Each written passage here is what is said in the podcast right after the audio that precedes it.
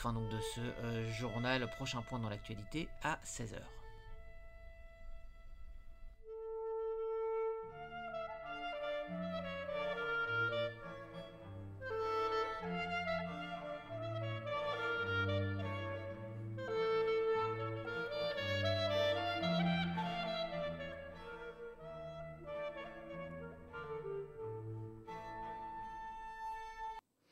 Shalom à tous pour ce nouveau brouillon de culture présenté par Tamara. Alors, difficile décision de continuer ou pas de présenter des livres, ce qui paraît tellement futile euh, en, ces temps euh, de guerre.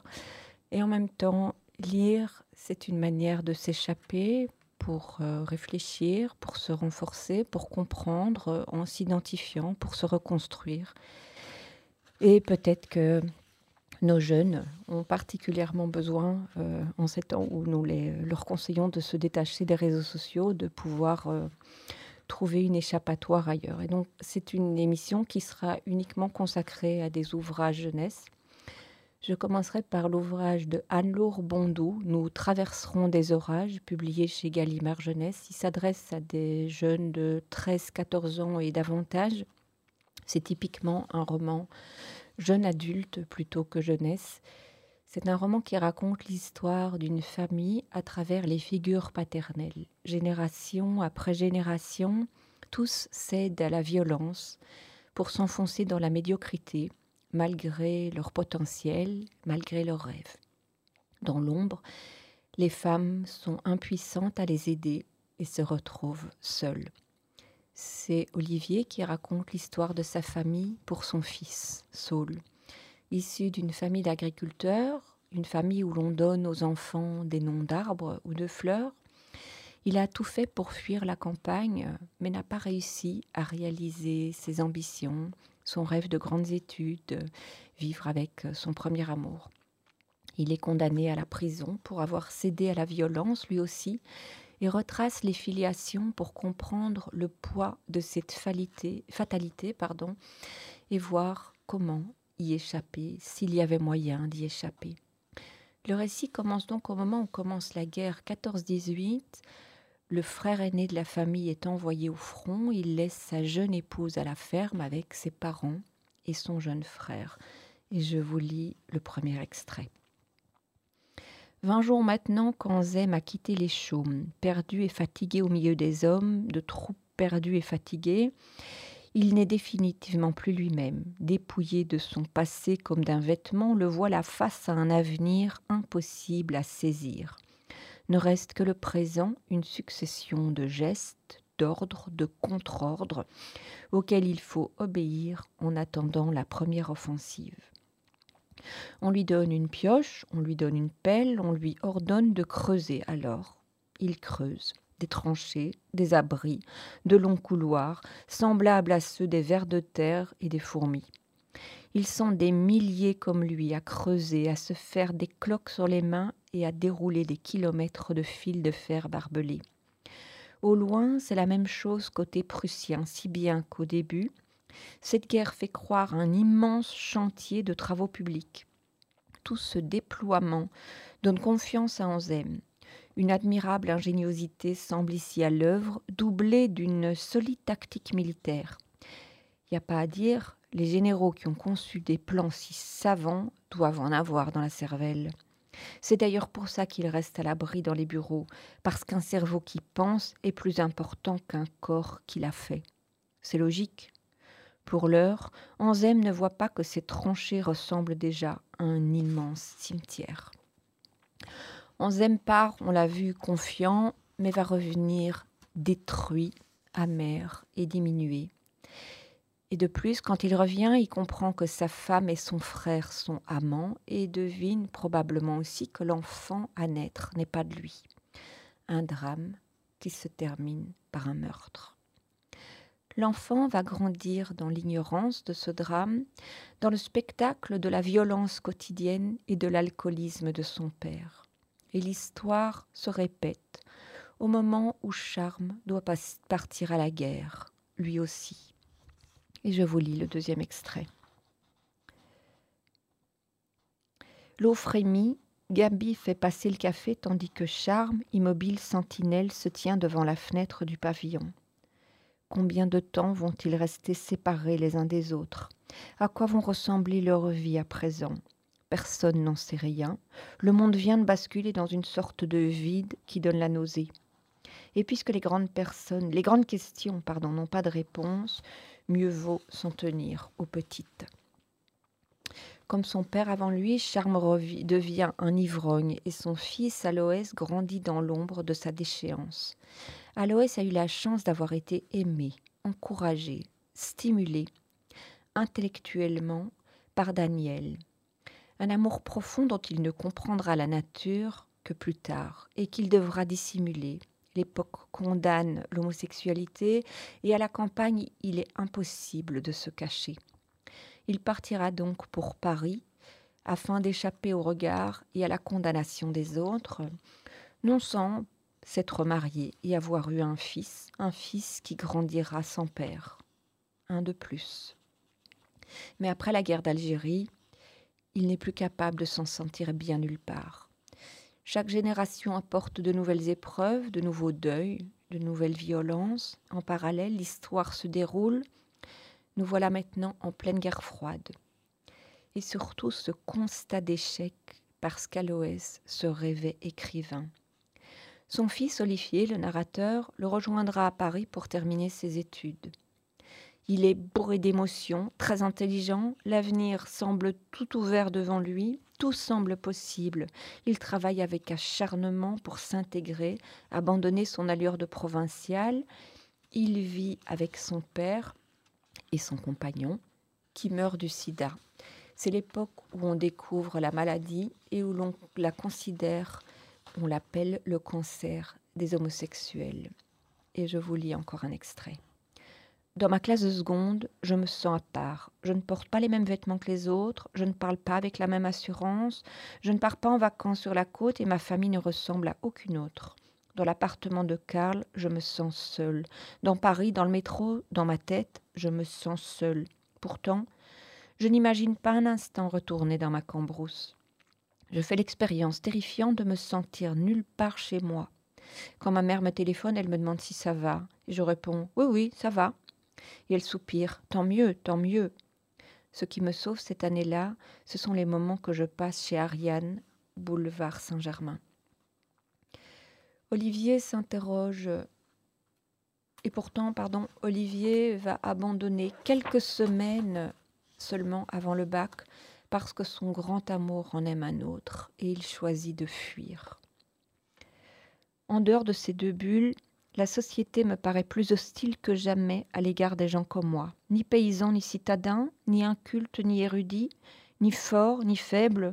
Je suis un peu tout cela à la fois et je me sens pareil à un organe transplanté dans un corps qui chercherait sans cesse à le rejeter.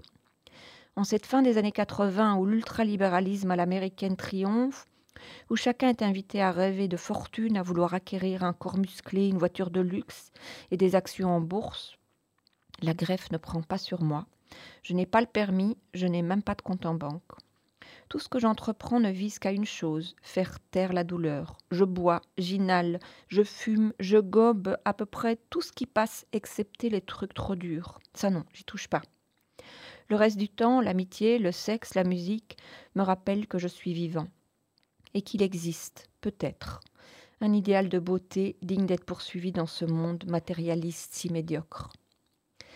Olivier s'interroge donc sur cette violence à laquelle il a cédé comme son père, comme son grand-père avant lui. Et je vous lis le dernier extrait. Pendant ma détention, une question n'a cessé de m'obséder. D'où vient notre violence? La mienne m'avait conduit à tuer un homme, je voulais comprendre. Moi qui avais lu 193 romans au collège, appris l'allemand, le latin, les rudiments de grec, moi qui avais arraché ma place dans un lycée prestigieux où la culture était érigée en abri contre la barbarie inhumaine ou humaine, comment avais-je pu en arriver là? C'est donc pour comprendre l'incompréhensible que j'ai commencé à écrire mon histoire. Marqué par cette forme de fatalité à laquelle il cède, le roman raconte le drame de ces générations d'hommes violents dans un monde qui évolue mais où ils ne trouvent pas leur place. Seul Olivier, au terme de ce long travail d'introspection, semble capable de mettre un terme au cycle pour transmettre à son fils confiance en soi, ouverture, empathie et volonté de se construire, de construire tout court. Un roman qui raconte une histoire très sombre, mais un roman néanmoins tourné vers l'avenir, rempli d'espoir, une fois le passé compris et les orages traversés. C'est donc le dernier roman de Anne-Laure Bondou, Nous traverserons des orages, publié chez Gallimard Jeunesse, je vous le disais, qui s'adresse essentiellement à des, adolescents de 13-14 ans et davantage. Je rappelle qu'Anne-Laure Bondou est une euh, auteure euh, qui, a qui occupe une place euh, extrêmement importante dans le paysage de la littérature jeunesse, dont l'œuvre a été couronnée de nombreux prix et qui avait publié à titre d'exemple, Les larmes de l'assassin, Le temps des miracles ou Tant que nous sommes vivants. Un roman qui, me semble-t-il, pour autant que ce soit possible, permettra de réfléchir à la violence dans le monde qui est le nôtre en ce moment. Et je vais vous présenter un autre roman qui lui aussi évoque la guerre. C'est le roman de Sharon Cameron, Projet Bluebird, un roman publié lui aussi chez Gallimard Jeunesse, traduit de l'anglais américain, qui lui aussi s'adresse à des adolescents de 13 ans et davantage. C'est aussi un roman magnifique qui s'adresse à des ados et à des jeunes adultes, qui parle de la notion d'héritage, qui évoque la culpabilité et qui tourne autour de la question de l'identité. Inge a été élevé dans la plus fidèle idéologie nazie par une mère froide et un père médecin qui pratiquait des expériences cruelles sur la manipulation et l'obéissance des êtres humains, sa fille compris. À la fin de la guerre, elle se retrouve abandonnée par les siens et fuit en Amérique, où elle adopte une nouvelle identité et devient Eva. On peut changer de nom mais on ne peut pas changer qui on est. Et Eva est poursuivie par la culpabilité. D'une part, à cause du rôle de son père, d'autre part parce qu'elle s'interroge sur sa propre culpabilité, sur son propre rôle, alors que certains éléments de son passé lui semblent flous et troubles. Par exemple, elle se souvient des ordres de son père, son père qui l'adorait, qui lui avait ordonné de tuer un petit oiseau en l'écrasant avec ses doigts mais elle n'arrive pas à se souvenir si elle lui a obéi ou non. Aux États-Unis, où elle habite désormais, elle découvre un monde dont elle ne soupçonnait même pas l'existence. Et elle doute de la sincérité de tous ceux qui lui semblent trop gentils, pour ne pas cacher d'autres intentions. Et je vous lis un premier extrait. Elle mange un sandwich au poulet et un œuf dur et un peu de fromage. Le petit homme dans un coin raconte une blague qu'elle ne comprend pas, pendant qu'Olive entame courageusement une conversation avec Jake. Eva observe tout ça, un monde dont elle ignorait l'existence, un monde où on travaille sans paye, où des garçons juifs vous préparent de la limonade et où des gens reprisent vos sous-vêtements simplement parce que vous leur avez demandé. Peut-être que ces gens méritent, méritent un monde pareil, pas elle. C'est une question de justice, quoi qu'en dise Betts. Et dans le monde d'Eva, il n'y a personne d'autre pour y veiller, personne d'autre qu'elle. Elle répète les noms dans sa tête, 27 noms, et elle attend, patiente, prudente, que Peggy s'en aille et que Betts fasse la vaisselle et qu'Olive, captivée, écoute Jack lui parler des cours qu'il poursuit à l'université. Choisissant son moment, elle tend la main et fait glisser le contenu, euh, le couteau à pain pardon, jusqu'à la serviette sur ses genoux. Avec le temps, les souvenirs d'Eva se chargent de sens. Il y avait un train près du camp de papa. Elle se rappelle l'avoir entendu ce jour-là dans son bureau avec Rolf qui lui tapotait le genou. Papa lui avait fait visiter l'infirmerie au carrelage blanc et brillant, et il aidait les prisonniers qui avaient du mal à comprendre comment être loyaux envers l'Allemagne. L'un d'entre eux, en uniforme rayé, avait apporté du vin à maman pendant que papa fumait sa pipe. Puis, le train avait sifflé, Inge s'était éloignée discrètement de Rolf et avait demandé à sa mère pourquoi elles avaient fait tout ce trajet en voiture plutôt qu'en train. Ce train n'est pas pour nous, avait répondu maman. Et Rolf avait ricané et papa avait ricané. Elle s'était toujours demandé pourquoi. D'autres souvenirs se chargent d'horreur. Comment échapper à ce qu'on a dans la tête? Ils ont déménagé. Voilà ce que disait maman. Pourquoi n'a-t-elle jamais demandé où? Sont-ils tous partis dans un camp comme celui de son père? Ou les rendre loyaux voulait dire arrêter de les nourrir jusqu'à ce qu'ils meurent? Ou les rendre productifs signifiait les transformer en rats de laboratoire? Pire que des rats. Ruth est-elle morte? Sont-ils tous morts? Les a-t-on tous mis dans des fours? Ça ne peut pas être vrai. Pourtant, tout ce qui est horrible peut être vrai, et tout ce qui est bon peut être mal. Les fragments d'elles-mêmes s'écrasent, volent dans tous les sens dans un tourbillon de confusion. Papa l'aime, non? Papa est un monstre. Mais peut-il l'aimer et avoir commis des choses pareilles? Ce qu'elle a vu, ce qu'elle a entendu. Il disait que maman l'aimait, or, elle a tué ses propres enfants. Eva peine à vivre avec le passé, tout comme avec le futur. La vie après la justice est un grand mur blanc, comme celui de Schaffhausen. Elle ne voit pas ce qu'il y a de l'autre côté. Elle n'a aucune raison de croire que cet autre côté existe. Eva s'est engagée à prendre soin d'Anne-Marie, dont elle se sent responsable depuis qu'elle a été sauvagement agressée par des soldats à la fin de la guerre. C'est aussi une manière de réparer le passé. Eva va rencontrer Jacob Katz, dont une partie de la famille a été exterminée en Europe. Mais peuvent-ils vraiment être amis? Eva s'interroge. Qui est-elle vraiment? Que doit-elle faire? Elle recherche son père. Doit-elle le livrer? Par ailleurs, Eva se sait surveillée, menacée. Qu'attend-on d'elle? Un roman passionnant qui nous entraîne dans l'immédiate après-guerre, au moment où l'on découvre l'étendue de l'horreur de ce qui s'est passé pendant la Shoah. Le personnage d'Eva, jeune allemande née dans l'Allemagne nazie, porte le poids de la culpabilité des siens. C'est aussi un roman à suspense qui évoque également la chasse aux nazis la question de la justice et de la réparation. C'est le roman de Sharon Cameron, projet Bluebird chez Gallimard Jeunesse, je vous le disais, dès 13 ans, mais bien au-delà. Et puis, je voulais vous présenter un roman de Xavier Laurent Petit, peut-être euh, chargé de plus d'optimisme et euh, porteur de questions moins lourdes. C'est le petit dernier dans la série des histoires naturelles illustrées par Amandine Delaunay, Le pays de sable de Xavier Laurent Petit, publié à l'école des loisirs dans la collection 9 des 9 ans.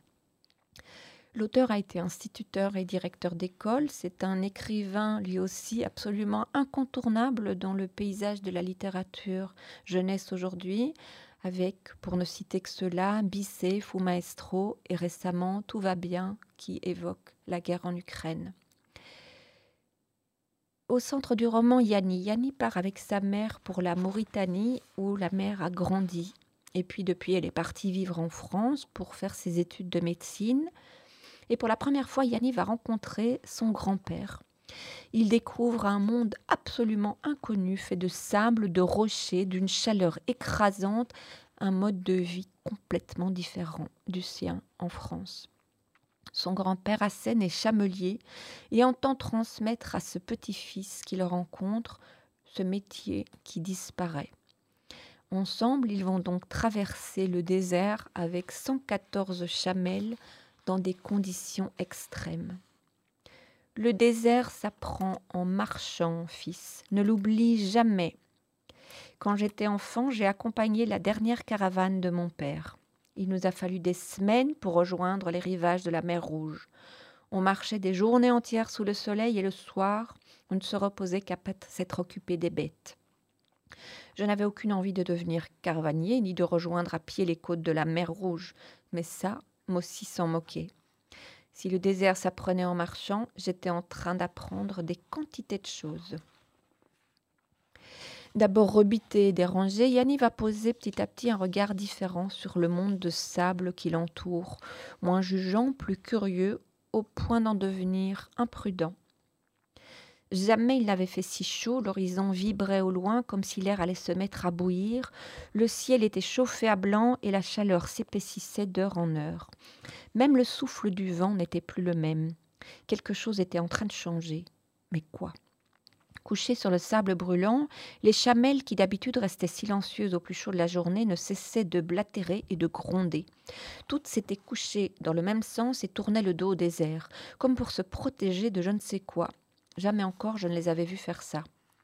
J'ai senti un regard se poser sur moi, je me suis retournée, la chamelle blanche et son petit étaient là, au pied des rochers, à l'écart du troupeau, et c'était presque comme si elle m'appelait. Mossy et maman dormaient. J'ai avalé d'un coup le restant de mon eau, de mon eau, oui, remonté mon aouli jusqu'aux yeux, et sans un bruit pour ne pas les réveiller, j'ai rejoint la chamelle blanche sous la chaleur étouffante.